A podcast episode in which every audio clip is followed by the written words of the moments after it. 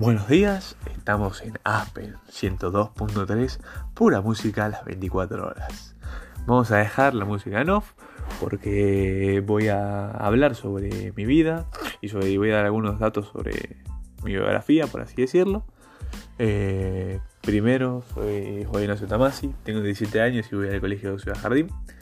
Eh, voy después, estoy cursando el secundario, después quiero cursar eh, la universidad y me gustaría la UBA y estoy viendo qué carrera elegir y todo eso. Eh, juego al handball, juego al handball en el Club Asfalt, es un muy lindo club, muy recomendable, muy amigable, eh, por sobre todo. hace poco saqué un jingle publicitario con mis amigos del colegio.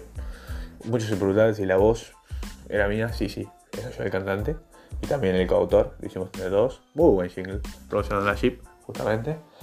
Eh, y bueno, como último quería contar mi, lo, que más me gusta hacer.